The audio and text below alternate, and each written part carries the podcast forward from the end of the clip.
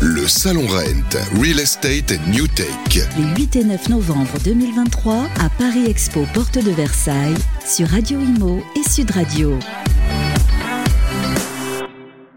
Bonjour à tous, bienvenue sur Radio Imo en direct du Rent. Ravi de vous faire découvrir cet événement pendant deux jours à la porte de Versailles. Et je reçois Olivier Descamps. Bonjour. Bonjour Bérénice. Vous êtes le directeur général d'IAD France. Alors, une présentation euh, d'IAD euh, France pour commencer, après on parlera de l'international, hein, puisque c'est un, groupe international, pour commencer pour, nos auditeurs. IAD, un réseau créé il y a 15 ans, réseau de mandataires, des mandataires entrepreneurs indépendants.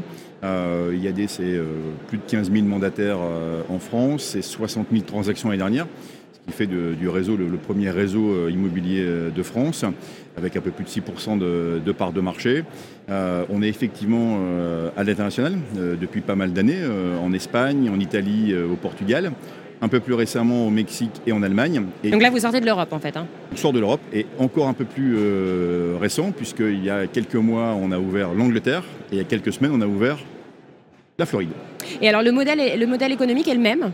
Tout à fait. Alors le modèle s'adapte évidemment par rapport à la législation en termes d'immobilier. Euh, par contre, notre modèle, puisque IAD est un modèle de marketing de réseau, c'est-à-dire que le contrat qui nous lie avec les, agents euh, s'applique dans l'ensemble des pays, c'est-à-dire qu'on crée une agence immobilière pour 163 euros, hein, qui est le, le, prix du pack, pour être dans 8 pays dans le monde, et demain on espère 10, 15, 20, 30 pays. Alors donc là c'est la Floride, l'Angleterre, mais c'est vrai que bon il reste l'Asie après ça, après euh, oui, l'Amérique. On va d'abord on va d'abord digérer, digérer l'Angleterre, euh, digérer la Floride. La Floride on met le pied sur le, plus grand continent en immobilier, on va dire structuré, donc euh, c'est une vraie belle expérience avec des du marketing du réseau qui est déjà présent là-bas. Et donc on, a, on a une forte ambition effectivement aux États-Unis. Alors la Floride est, connue pour son immobilier de prestige. c'était, c'est le but aussi, j'imagine, du groupe? C'est l'un des, atouts, mais aujourd'hui, euh, nous, on est, euh, plutôt présent euh, en France, en province, en périurbain, dans les centres-villes. On fait également des, ventes de prestige et de luxe. D'ailleurs, on a créé pour nos conseillers une solution qui s'appelle Overseas, qui permet d'avoir l'ensemble des biens des IADiens présents dans tous les pays du monde. C'est-à-dire que là, tout à l'heure, je parlais de 8 pays, ce sont les pays dans lesquels on est implanté mais on peut également apporter des, acquéreurs en Grèce, des acquéreurs à Dubaï. Et effectivement, demain, euh, via Overseas, on pourra aller chercher des acquéreurs sur l'ensemble du territoire américain euh, qui voudraient acquérir des biens en Floride euh, dans, les, dans les mois à venir. Alors, vous l'avez dit, 15 000 mandataires en France qui sont situés un petit peu partout sur le territoire. Oui, on, est, on est de façon assez homogène. Il reste quelques endroits où on doit encore conquérir quelques territoires, euh, notamment dans le Rhône-Alpes, notamment dans, l'est de la France, dans le nord de la France. On est très présent en région parisienne, puisque c'est le berceau d'IAD. On est né dans le 77, hein, près, de, près de Melun, mais on est, euh, on est réparti euh, globalement sur tout le territoire. Et alors comment ça se passe en, cette période un, peu, un peu compliquée hein, pour les professionnels de l'immobilier? Comment ça se passe au sein du réseau? Bah, Aujourd'hui, la période est, différente. Hein. on, a globalement perdu près de près de 280 000 transactions en, en quelques mois, en, 18 mois. Euh, chez IAD, en tout cas, le nombre de mandats continue à progresser. C'est-à-dire que nos conseillers ont plus d'acquéreurs qu'auparavant, alors pour plusieurs raisons. Hein. C'est des mandats exclusifs alors, pour près de 45% sont exclusifs euh, et ces mandats sont en progression parce que les, vendeurs sont toujours présents.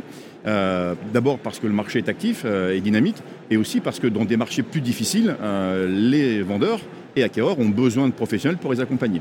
Donc ils sont déjà occupés sur cette partie-là. La seconde, c'est l'accompagnement des acquéreurs, parce qu'aujourd'hui, avoir un financement, obtenir un financement, c'est quand même toujours les de la guerre.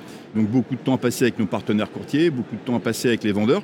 Pour certains, continuer à les convaincre de baisser un peu leur prix, parce que certains reste encore sur des, prix euh, d'il y a deux ans ou trois ans. Donc les, prix Et ça, c'est compliqué. De, c'est, de la pédagogie, j'imagine Bien sûr, c'est de l'accompagnement, euh, c'est des outils. Hein. On, est sur Rent, donc on peut parler un peu d'outils. On a des outils, nous, euh, qu'on met à leur disposition pour pouvoir faire des avis de valeur, des avis de valeur qui sont renouvelés très régulièrement parce que le marché bouge vite, bouge vite, pardon, de pouvoir leur dire, regardez, un bien similaire au vôtre, c'est vendu il y a 15 jours à, 10, 7, 8% de moins que ce que vous en souhaitez. Et donc, on arrive à les convaincre. Donc, vous arrivez chez eux avec cet outil c'est quoi C'est un outil digital Digital ben, qui va, qui va. Et vous leur montrez euh, un bien qui ressemble au leur en leur disant voilà, le vôtre est beaucoup trop cher. Le, vôtre est beaucoup trop cher. Il s'en est vendu euh, des biens similaires euh, dans les semaines précédentes à, ce niveau, à ce niveau de prix. Donc on vous conseille plutôt de mettre ce prix-là. Et donc là, on, a, on a des ventes, parce qu'il y a des ventes qui se font encore très rapidement. Le délai s'est allongé, mais quand on est au bon prix, bah, évidemment, les, les acquéreurs sont là. Il y, a quand même des acquéreurs, parce que c'est vrai qu'on dans les médias, on, parle beaucoup d'une voilà, d'une baisse des acquéreurs. En tout cas, certains, pour certains acquéreurs, notamment les primo-accédants, c'est plus compliqué. Il y en a moins sur le marché parce que les taux sont plus élevés, ils ont un pouvoir d'achat immobilier qui diminue, et puis c'est aussi plus compliqué avec les, les, fameuses règles fixées par le HCSF qui sont un, peu trop strictes. Exactement. Est-ce que, est-ce que voilà, vous constatez, vous, euh, d'après euh, d'après vos, vos agents sur le terrain, qu'il y a une diminution de certains types d'acquéreurs? Effectivement, il y a plusieurs choses. Euh, premier élément, il y a toujours une appétence pour l'immobilier. On l'a vu dans une étude récente, les Français veulent être propriétaires et majoritairement d'une maison individuelle. Donc l'appétence pour l'immobilier, elle reste forte. Aujourd'hui, tout le monde sait globalement que le primo-accédant a des difficultés à avoir son financement. Donc certains disent je vais patienter, je vais attendre que la situation s'améliore. Ensuite, il y a ceux qui sont offensifs. Ils disent tiens, mais moi je veux avoir ce bien. Alors, offensif par, plaisir, mais par, Ils n'ont pas le choix. par nécessité. Aujourd'hui, hein, quand on parle de 950 000 transactions euh, sur les 12 derniers mois arrêtées à fin août, on se rapproche des 820 840 000 qui sont les transactions de nécessité. Divorce, décès, mutation, agrandissement du cercle familial. Naissance, voilà. Donc ce sont c'est les quatre raisons qui font qu'aujourd'hui on est contraint euh, d'avoir un bien différent. Et plus on se rapproche de ce bien-là, plus on s'éloigne de l'immobilier, plus on se rapproche d'une crise du logement. Hmm. C'est ce qu'on dit très souvent, nous, pouvoirs publics. Attention, euh, aujourd'hui, on veut réguler, peut-être que le marché était trop haut, peut-être que les prix étaient trop hauts, peut-être, hein, euh, c'est pas à nous de discuter de, tout ça. Par contre, plus on se rapproche des 840 000 transactions, 820 000 transactions, hein, à peu près euh, sorte de grandeur, plus on va rencontrer des gens qui divorcent, qui sont obligés de continuer à vivre avec leur conjoint parce qu'ils ne peuvent pas trouver un bien. Plus la chaîne est bloqué par les primo-accédants. C'est-à-dire que quand je suis primo-accédant, je ne peux pas accéder, et c'est ça qui est assez dramatique, je rembourse un loyer de 800 euros à mon propriétaire et je ne peux pas emprunter 800, 800 euros pour, emprunter, pour, un prêt pour être, pour être, acquéreur. Donc ça, c'est un sujet qui bloque. Et donc comme le primo-accédant est bloqué, qu'est-ce qui se passe? Il reste locataire. Comme il reste locataire, les prix des loyers progressent. Les étudiants n'arrivent plus à se loger. Hmm. On retrouve des étudiants dans les campings, on retrouve des étudiants dans leurs voitures.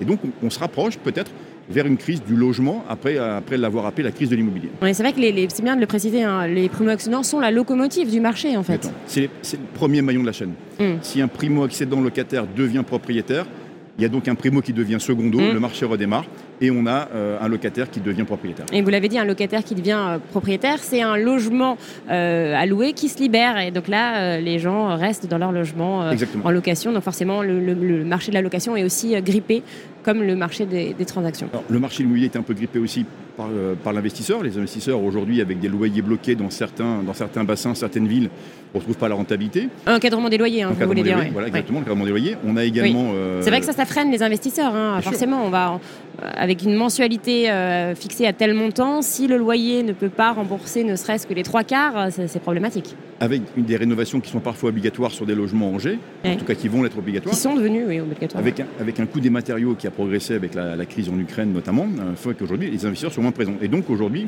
nous on milite auprès des pouvoirs publics pour libérer l'accès au financement des primo-accédants, pour mmh. qu'ils deviennent propriétaires et relancer cette chaîne immobilière. Vous avez espoir par rapport au nouveau ministre du Logement, Patrice Bergret, c'est vrai qu'il a dit qu'il était euh, très favorable au statut du bailleur privé, par exemple, euh, à supprimer les niches fiscales, à faire vraiment quelque chose d'intéressant, de, en tout cas, pour les investisseurs?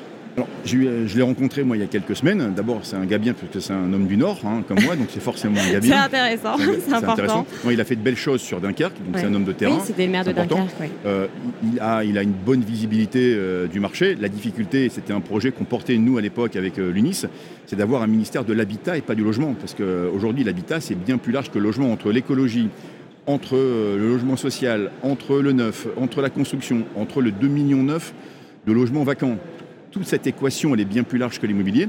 Et donc, je pense que c'est un ministre qui va être offensif. Je pense que c'est un ministre qui veut faire avancer les choses. Maintenant, il est dépendant de l'écologie, dépendant du ministère des Finances, dépendant du, au, comité à surveillance financière. Donc euh, la partie est pas simple pour lui.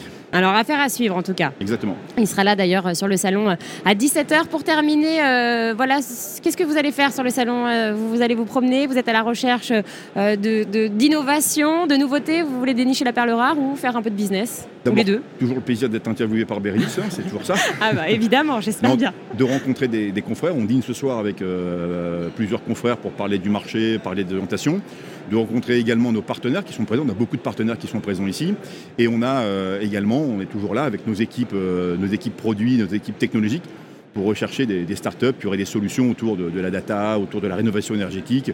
On est sensible sur quelques sujets, donc on est là aussi euh, pour fouiner, comme on dit, pour voir quelques pépites dans les startups qui sont présentes ici. Et bien voilà, vous viendrez nous dire si vous avez trouvé quelque chose. Merci beaucoup Olivier. Descamps. Merci à vous. On se retrouve tout de suite sur Radio Imo.